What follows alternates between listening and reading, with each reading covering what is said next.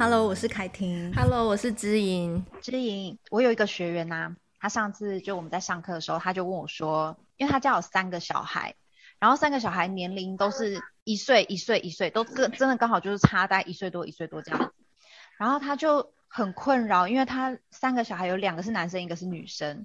然后在睡觉的时候啊，就是可能女生女生躺在那边睡觉，然后两个男生就这样蹦蹦蹦蹦蹦蹦跳进去。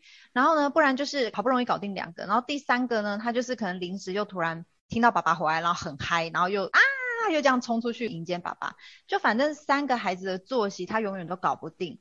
那因为我本身家里是两个女生嘛，所以我好像比较没有办法去理解说，诶，会不会有可能男生小男生他在睡眠作息的部分跟小女生睡眠作息部分有什么差别？我就想到你啊，我就想说问你一下，因为你们家也是刚好一男一女嘛，然后两个年纪也很近。那因为我针对我这个学员，我也是给他提一些我自己的经验分享，可是我怕不够贴切，那我想说问问看你，你有没有就是带雷同的经验可以分享一下这样。我觉得哦，有一就一个小孩啊，到两个小孩，到三个小孩。我有听过人家讲的是说大数法则，就是你可能就是育儿的大数法则。大数法则。如果对，如果你的小孩啊超过三个以上，嗯，就有点像是小幼儿园的概念。之前有听过一个朋友，他幼儿幼儿园教书，他就说小朋友哈，你如果超过十一个以上，因为幼儿园都十五个嘛，一比十五。他就说，如果你超过十一个以上啊，别人做什么他就跟着做什么。然后呢，他说他以前当保姆的经验是，你只要超过三个小孩以上，其他小孩不做什么，你就跟着做什么。嗯，就是你只要三个趴下躺下来，然后另外一个就是，哎，莫名其妙就跟风，就是躺下来这样。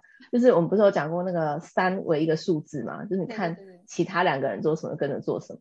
他说人数越多，然后越多人做同一件事情，你就莫名其妙的从众会做那件事情。但是你知道最尴尬的就是这个两到三，两个小孩到三个小孩，像其实我两个小孩他们睡午觉时间很不一样，像弟弟都是十二点到一点，就发现他整个人就处于一种狂躁不耐烦，就知道他哇差不多差不多要倒下去了，太棒了，要停电了，没电，对，要停电了。结果老大就是还一直找不到那个那个开关器在哪里，嗯，老大可能就是趁弟弟要睡觉没有，然后他突然蹦蹦跳跳进去说，哎。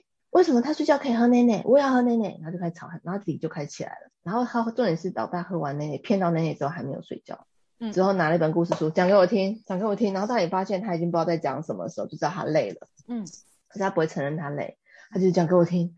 然后弟弟就很吃手手吃手手吃到一个，哦，好像听到什么，要再起来参与一下，所以两个是互相干扰。嗯，然后互相干扰之后，老二也睡不着，老大也不想睡，直到老大想睡，老二就是可能就已经被弄醒了，就是已经进入那种很累但硬撑，对，所以变两个就是互相干扰到一个极致。比如这时候就是一打二的妈妈真的很累，尤其是有时候像比如六日的时候，假设我有行程或者我跟我先生去采买东西，然后我们就会拖我公婆一下，他们很好笑，我们回去的时候他们就会说。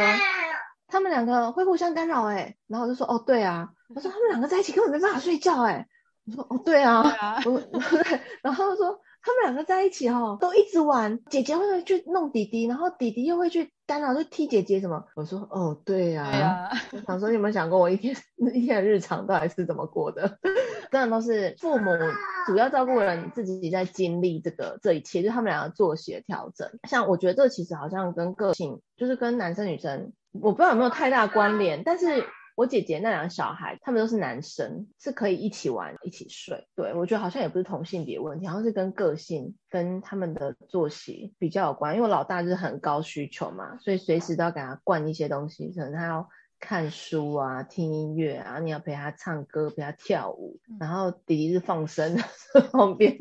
哦，我懂你，我懂你意思。我理解的好像是说，因为弟弟他本身是属于天使宝宝，天生可以自我满足。对，他就自己满足，他可以时间到他累了，自己安抚自己就睡着。但是姐姐可能会需要满足他比较多，不管内心或生理的需求，因为本身就高需求，所以需要外在妈妈给他足够的。呃，安抚或是足够的相伴在他身边的感觉，他才能放心的去睡觉，是这个意思吗？嗯，蛮像你说的这个意思的。而且他姐姐本来小时候就是要什么，我的棉被啊，我的衣服窝着有闻到味道才可以睡着，嗯、就是要我在旁边，或是我也躺在那边睡觉。所以有时候我觉得小孩好像会帮助你，像他有时候就会说啊，妈妈，我怕你很累啊，我也希望我看到你睡觉啊，然后你可以在我旁边睡觉，这样我们可以一起休息。所以我觉得老大的心情上，或是他希望、渴望妈妈可以跟他一体的那种感觉很强烈。他希望他睡，我也睡，不要说我做我的事，然后他睡，他觉得他睡不着。可是弟弟是怎么样都可以睡。哎、欸，我发现我们家姐姐也是这样、欸，哎。他就是在刚出生的时候，他有非常多的特质，跟你们家的姐姐老大是蛮像。我不确定他是不是真的高需求宝宝，但他很多特质我觉得有一点点像。他真的也是从小就一定要有人陪在他身边，像是如果说我需要他跟妹妹自己先在床上躺着睡觉的时候，妹妹做得到，可是他没办法哎。他除非真的已经累到躺下去就可以断电的程度，可以立即入睡。如果他还有一点点电力的时候，他就一定要等到我到他的身边，他才有可能慢慢慢慢的睡着。然后妹妹就是她不管累或不累，她都愿意自己躺着的这种小孩，所以好像不知道是不是老大在新手父母的时候对待老大的那个过程，可能就养成了他们有一些某种程度的高需求的特质，不是他本身气质或是本质是高需求，而是他在所求父母亲的爱或者父母亲的陪伴的时候，他就是比第二个宝宝来的需求还要高一点。嗯，这我就不确定，但是我我觉得他们很需要父母一起陪，像比如他睡觉的时候。他就会说：“我都没有人陪，怎么办呢？如果我没有人陪我睡觉，我就会睡不着，嗯之类的。”他就很想要有伴。嗯、我觉得他们这种有伴的需求倒是蛮高的，然后会希望说他可以有人跟他对话。而且我觉得加上老大的话，因为以前一个孩子的时候，就是常常回复他一个人的需求，所以我觉得他也有一点被养成习惯，说：“哎对，就那种大人都会回应他的安全感。”然后这种安全感突然之间不见的时候，他就会很不习惯。不过我像比如说之前，因为他弟弟前阵子有点发烧嘛，他得到腺病毒，他就会跟弟弟讲说：“我知道你想要妈妈抱，我知道你只是不舒服，来姐姐这里。”嗯，然后我就会觉得好像有回收的感觉，就是有轮到你对待他，然后他知道弟弟不舒服的时候，他主动的去安抚他。对的那个，但是他自己还是需要被灌溉。我自己有点觉得蛮蛮有趣，就是当他一直要我去睡觉的这件事情，我觉得他可能有感觉到我很累。然后第二个就是当他发现我真的没睡好，或者他们彼此在干扰的时候，会影响到我睡觉，他们俩就会去旁边自己躲在爸爸的衣橱里面玩。他们俩就躲进去，然后我然后我就突然发现两个小孩都不见了，然后他们两个很想玩，然后他就躲进去里面的时候，我就会说我是大野狼，我就说杨妈妈，妈妈，嗯，什么事？你会怕是不是？我就说，我说我是大野狼，然后就说羊妈妈呢？羊妈妈呢？我说羊妈妈被我吃掉了，我是他的老朋友。我说不要不要不要，我们不是狼小孩这样。后面就会跟我演一下，然后之后才愿意来睡觉。他们玩够，他开始出现魔咒了，出现他在出现魔晶啊魔晶，他自己有施魔法这样来抵抗大野狼。然后他们就会玩，想要玩一下，然后才一起睡。然后所以我觉得小孩好像每个阶段都一阵一阵的。所以他们的三个小孩，我不知道该怎么办。三个小孩要一起睡觉，可能妈妈有魔法棒之类的，然后咚三个打晕，真的要魔咒，像你女儿。对，或是妈妈累到一个程度，然后三个小孩觉得我们三个一起施法，妈妈才会睡觉。嗯嗯嗯之类的，我我不知道好像怎么办呢？或是说他们可能家里面有，因为你知道最典型的就是。可能家里面有干扰，对，例如说像像我女儿，她是想要听故事睡觉，嗯，你知道对弟弟来说实在是个干扰，还好弟弟也是低敏感，嗯、就是 假装没有听到。如果是另外一个就是也高敏感的小孩，他觉得他不想听，一个想听一个不想听，一个想那个这种会妈妈会疯掉，说对对，然后或者是一个他他可能就是继续妈妈继续讲，我还想听到，然后妈妈就很累，对，然后另外一个小孩可能也没觉得没什么需求。然后还好，他弟弟是不管怎样都会睡着。然后我还有还有一个新的发现，最就是最近因为我有时候假日的时候会上课，然后我先生就会带他们两个。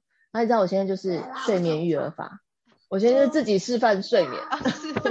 然后你要假日要补眠，他平时真的太累了啦，就是每天都这样九点半十点才到家。他就是假日还需要睡觉，所以他就跟我说：“好，交给我睡眠育儿法。”然后就把门锁起来。然后两个小孩在里面就莫名其妙睡了一整天。你知道有一次，哦、我有一次上一个画画的课，因为画画课是一张一张画一张画。对，我有愧疚感，我想说哇，他们这样早上也睡，中午之后活动一下，我中午就跑去帮他们买午餐。买完午餐回来之后呢，我就开始算，人家一点要上课，结果我先全部弄完之后，他就我就先在外面讲说，弟弟要吃的这个都是，然后就在擦地板，擦一擦之后，两个就没有声音了。他们一路从一点半睡到五点半。哇！你知道那一天哦？哎、欸，你知道我那时候画到结束，那个老师都跟我说：“哎、欸，奇怪，啊，怎么都没有小孩的声音了？”我说：“嗯。”他可能 他们可能在睡觉吧。他说：“哎、欸，其实睡很久嘞，他们还要呼吸心跳。”我说：“那你要不要检查一下？”我说：“不要，这样我打断他们，他们就会醒过来。”两只小怪兽跑出来。后来他们真的睡到五点半哦，因为就课程结束五点半，而且还有点超时。我再去探望他们的时候，他们就刚醒。我现在就说：“啊，上完了吗？”我说：“上完了。”我说：“你们居然可以睡四个小时？”他就说：“完蛋了，晚上弟弟不知道还会不会在睡觉哈。”对，然后说：“你放心，他怎么样都睡得着。”我说：“只是我觉得他整天这样会欠刺激，整天都在睡觉，你觉得可能是冬眠是不是？”对。然后他就是说：“啊，不然等一下放个什么音乐给他听，讲就是弥补一下，好像有教导他一件事情，真的就很好睡。然后他睡觉的时候，姐姐莫名其妙可以睡，只是姐姐一起来就是那种一定要马上找妈妈就对了。所以我觉得两个小孩以上，那你们家都怎么调的啊？妈妈，你们家可以？姐姐，你不是姐姐，你是谁？我是公主。你是公主，好，公主哦，公主，公主，公主，我的故意。然后王子叫丸子，丸子，丸子，丸子。告诉我的是他谁最美？是谁？唱歌吗？对，就是他在学那个坏皇后唱歌。魔镜啊，魔镜。然后他就说世上谁最美？然后那个皇后就哇哈哈哈哈。之后那个魔镜就会说，这世上最美的人就是谁？白雪。白雪公主，然后就这样啊，就把东西丢出去。所以他最近很喜欢丢东西，就是他在学那个皇后，oh. 把东西丢向魔镜，然后魔镜哎呀，这样，那魔镜很倒霉。那 那个故事的，他还会把它就是念那个魔镜啊，魔镜把它编成歌，是不是？还用歌唱出来是吗？对，因为唯一 YouTube 搜寻得到就是这个。哦，oh. 对，其他人没有在讲这个，然后还有剧场版，他就会唱歌，然后还会唱。还有莴苣姑娘，莴苣姑娘，莴苣姑娘。哎，他后来发现莴苣姑娘是长发公主，他很惊奇。嗯，他就说这个故事不是就是乐佩吗？乐佩呢？我说嗯，乐佩，对，好像是长发公主。对，长发公主很多啊，有什么叫小香芹啊，宝宝风铃草啊，很多。真的哦，对，他们蛮多翻译不同的。反正都是某一种植物，好好有趣哦。为什么有花？对，好离题了，我们要回来。对 对呀，你们怎么调？你们会姐妹想听不同故事，或者是抢妈妈说，哎，我要发言，我要发言，我要讲今天发生的事。因为你们生活比较丰富，是你们要上学嘛，所以他们睡觉都会，妈妈，我刚刚会轮流讲心事啊等等。因为我发现我带他们去公园，有没有？像他就遇到同龄的姐姐或比较大的姐姐，他就会一直跟姐姐抢话。嗯，然后他就会跟姐姐解释很多，他姐姐就说，你到底是男生还是女生？那么剪男生头，然后他就跟他解释说，我有裙子哦，我的裙子还没有晒干。然后姐姐完全没有听的意思，就是姐姐就一直讲自己的。然后最后他就很困惑问我说，为什么姐姐都没有听我说话？我就跟他说，因为姐姐也想讲她想讲的话啊，你有听她讲话吗？他说我有听她讲话，她讲他去一个秘密基地，她都没有听我讲话。我说她可能听不懂，我意思是说，因为他讲的东西什么，他的戏服啊还没有晒干什么的，就有点生活，怕人家听不懂。他就跟我说，我他们怎么会？他说他们怎么会听不懂？他们都已经长那么大了。然后我无法回应。我想说，哇，那你们两个小朋友比较大，然后彼此有很多生活可以分享。现在现在弟弟还没有可以分享嘛，所以弟弟的心事我们还不是很了解。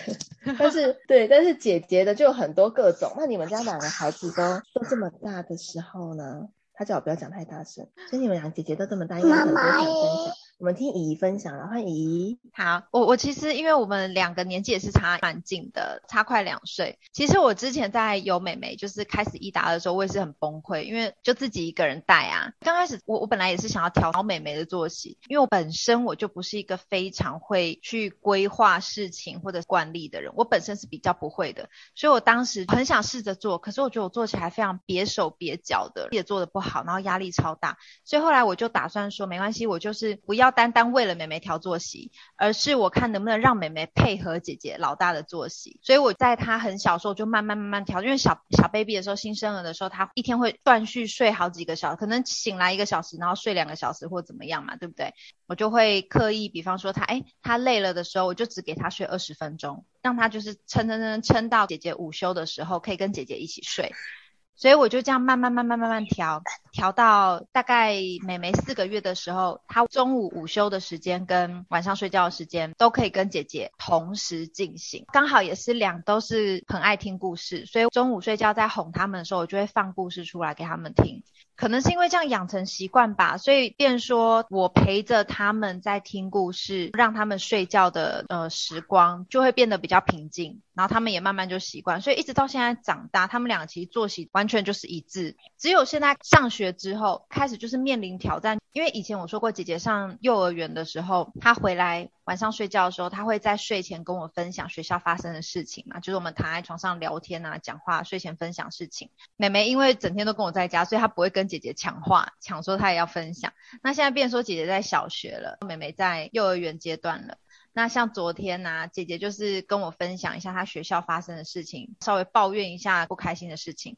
哎，姐姐讲完之后，妹妹就在旁边说：“我也要讲，我也要讲。你你都听姐姐讲，没有听我说，我也要说。”就变成说，现在比较稍微困扰我一点的部分是在这边，就是两个孩子都想要跟我分享他们在学校发生的事，可就可能会拖到一些我预计他们要睡觉的时间这样。然后他们也很奇怪，我会跟他们讲说，以后要聊天分享，我们可不可以提早，不要在每次都躺在床上睡觉的时候才在分享，睡前吐真言。对，然后尤其是美眉，常常她回来的时候，我问她说，哎，学校怎么样？今天发生什么事情？然后你的好朋友叫什么名字？等等的，因为她会跟我分享她的好朋友嘛，做了什么事。我说那好朋友叫什么名？她就说我忘了。然后都在睡觉，躺在床上那一刻开始，他就想起来说啊，我今天在学校做了什么，然后跟哪一个好朋友，然后那好朋友名字是什么？像你讲睡前吐真言，然后我就变我必须要控制他们的时间。那我刚刚要讲这一段是说，其实我们家小朋友的作息，说实在话是调的还蛮 OK 的啦。只是说这两个礼拜，因为姐姐面对一个新的阶段，孩子就要变得更早起，所以我们晚上就变得要更早睡。那更早睡的压力之下呢，我就没办法在睡前好好听他们完整的讲完，所以我才会要求说，看你们能不能在睡前，可能吃晚餐呐，或者是回到家的时候你就跟我分享。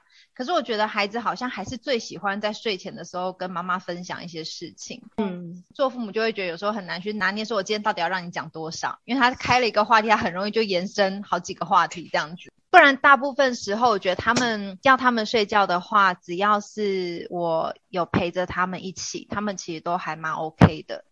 像我那一天，我在跟我另外一个朋友在聊天的时候，他也有问到我一个问题，就是说很想要让两个小孩自己进房间去睡觉。他觉得大人嘛，毕竟有些事情还没有完成，就叫小孩先进房间睡。他也是两姐妹，两姐妹进去睡觉。他说，可是我让他们进去睡觉的时候，他们都可以弄到十点多、十一点都还不睡觉，都还在玩，都还在聊。他就很苦恼，所以他就问我说，那这个时候到底要怎么办？那因为我本身的能力还不及，我没有办法让两个孩子进去睡觉，不陪他。我是需要。那两个小孩多大啊？那两个小孩跟我的小孩一样一样。哎，你这样我想到一个回忆耶，我跟我姐姐差三岁多。以前只要爸妈送我们进去，因为我们就是分房了嘛，嗯，就是爸妈送我们进去我们的房间之后，门关起来那一刻，嗯、我跟我姐就开始起来披棉被演戏，对，就开始演一些什么许仙白娘子啊。或者是白天看了什么电视剧就可以演就对了，我姐就会很敏觉外面的声音，突然听到妈妈脚步靠近了，然后就趴下，然后我们俩就一起趴下。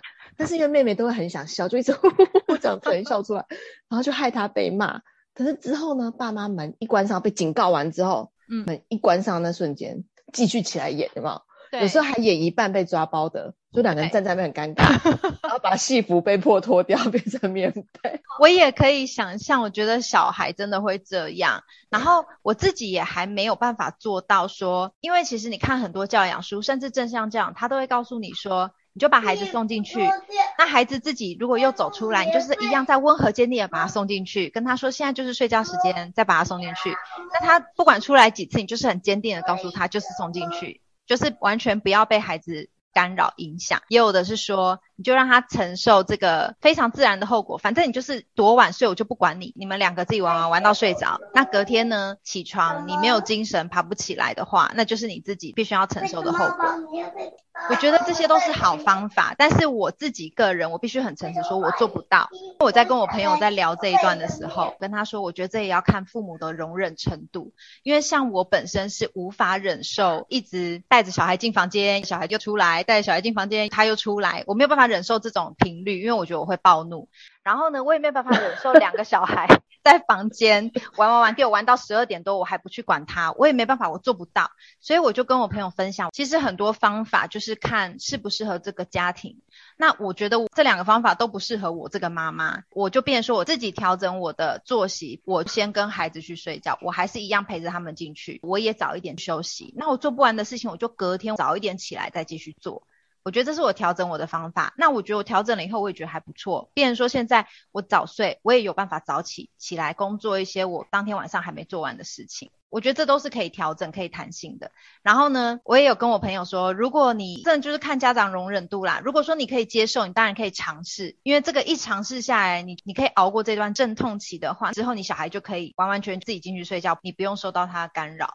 可是我觉得就是选择看看每一个人最想要用什么样的方法，那你就去做。尝试的这个过程真的会需要漫长的一段时间，那个漫长是指对家长主观感觉真的蛮漫长的，可能不只是一。一天晚上都觉得天哪，明天会不会继续？对，然后大概真的就是要一整个礼拜慢慢尝试，搞不好要一个月。看每个小孩气质真的不一样。对对，然后每个家庭不一样，因为你知道，我像我家的那个开关啊，它是床边开关，小朋友可以开得到的，对，不得了了。你知道那个床边开关呢、啊，就是因为小孩一碰到那个灯光亮起来，他就会醒过来，他就起来就开始很嗨。之前有一阵子是弟弟发现那个开关可以按，嗯，就开啊关啊，开啊关啊，然后两个人就蹦蹦跳跳。只要开了就开始嗨起来，后来我就把那个开关给把它整个盖起来锁死。我就觉得以现代的社会来说，就是有一些方法可能要做一些调整。是像之前他们有一个听奶粉送的一个音乐机，嗯，然后我现在就不想挑公主系列，因为我女儿已经听得走火入魔，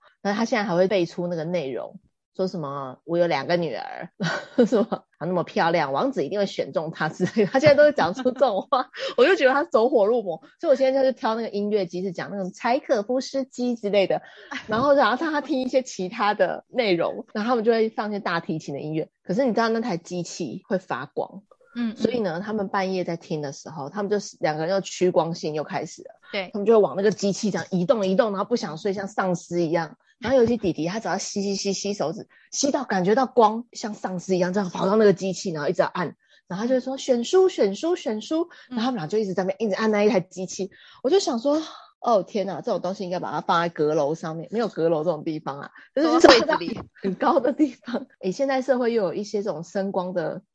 故事机之类的，对，原本以为是陪睡，可是就是干扰。然后你在旁边的时候也发现，嗯，这，所以我觉得现在社会来说，就是又要加上这一层的顾虑。可能他们听哪一种声音比较睡得着，哪一种声音睡不着，你要去调。所以我觉得每个家庭真的不一样。而且我真的是觉得，其实看那么多教养书，然后我自己本身是比较走正向教养派的这一派，我连、嗯、我我其实就是真的很真实的呈现说，我真的这一个部分我没有办法做得到，他提倡的这方法我做不到，所以。我觉得很多教养派他一定有他的道理跟他的理论，当然都鼓励家长你用用看那个方法。可是我我自己做不到，我就没办法很推荐你。但是有的人做得到，你就可以试试看。还是真的回归到，如果今天这个方法真的不适合的话，那不然我们就调整嘛。不是说我们让孩子，说就是我们调整到说大人跟小孩都可以接受的一个状态。我不一定要按照。教养 SOP 一二三四，我一定要这么做。可是如果我今天碰到我的孩子，他气质就是他没有办法能够两个好好的睡觉，我也忍受不了的程度的时候，那我就稍微折中一点。父母有时候可以退一点点坚持，然后达到跟孩子的合作，在这个部分上彼此之间是以一个合作的模式，就也比较会减少一些冲突啦。就各个学派不一样，然后每个都可以用用看。